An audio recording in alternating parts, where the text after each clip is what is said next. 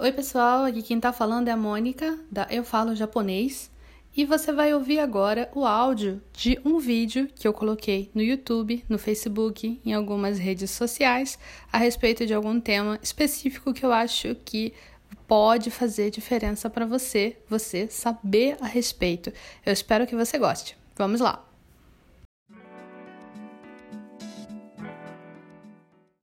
Você acha que as pessoas não se interessam tanto pela língua japonesa por conta do preconceito que ainda existe? Bom, as pessoas não se interessam muito pela língua japonesa, eu acho que é porque a língua japonesa não é uma prioridade para elas. Eu não acho que seja questão de preconceito, porque eu acho que tem duas coisas. É, quando uma pessoa que quer estudar japonês é, fala, eu vou estudar japonês, família, amigos, eu vou estudar japonês, nem sempre essa pessoa vai ter uma recepção muito boa dessas pessoas. É, eu dei sorte em relação à minha família, é, porque minha família sempre me apoiou no que eu queria estudar e tudo mais. Hum, dei sorte nos meus amigos que eu conheci por causa de anime e de mangá e de videogames e por causa de Japão, porque eu tinha esse grupo de amigos. Mas os meus amigos da escola, por exemplo, eles me achavam doida. eles achavam doido que eu queria aprender japonês. É, e eles tinham preconceito com a língua japonesa? Talvez, mas é, isso não é porque ah, eu tenho preconceito contra o Japão, então não vou estudar japonês. Ninguém pensa isso conscientemente. É, eu acho que é só porque a língua japonesa não é uma necessidade para o brasileiro médio, sabe?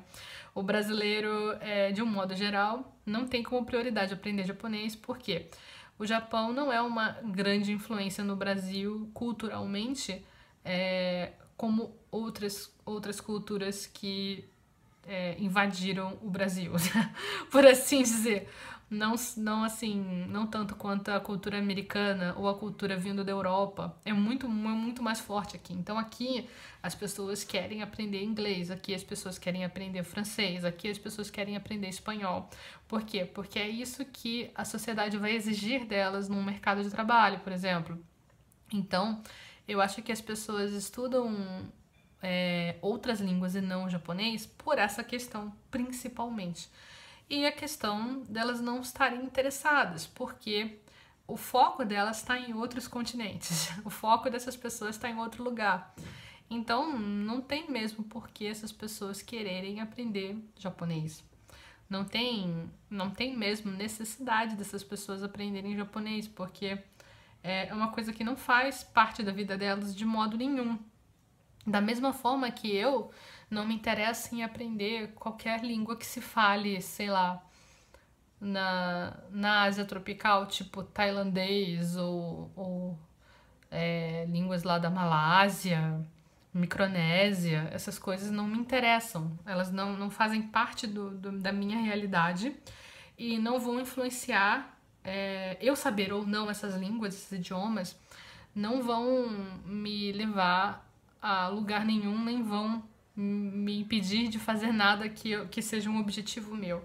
É, e não é porque eu tenho preconceito com, com esses lugares, eu nem conheço esses lugares. Seria ótimo conhecer, mas nós só temos pouco tempo nessa vida.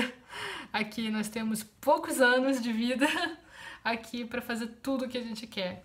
Então, simplesmente você não vai ir aprender um, um idioma que não é tão simples assim qualquer idioma é uma coisa que você tem que batalhar muito para poder dominar.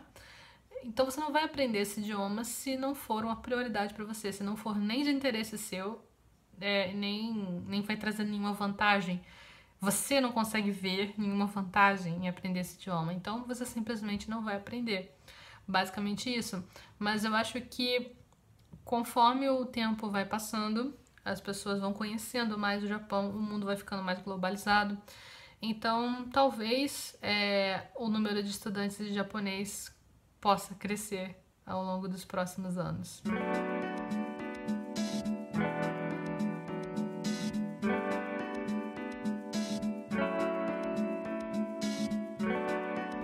Eu espero que você tenha gostado de ouvir esse áudio. Se você gostou desse áudio, por favor, compartilhe com alguém esse podcast, alguém que você sabe que precisa saber dessas informações.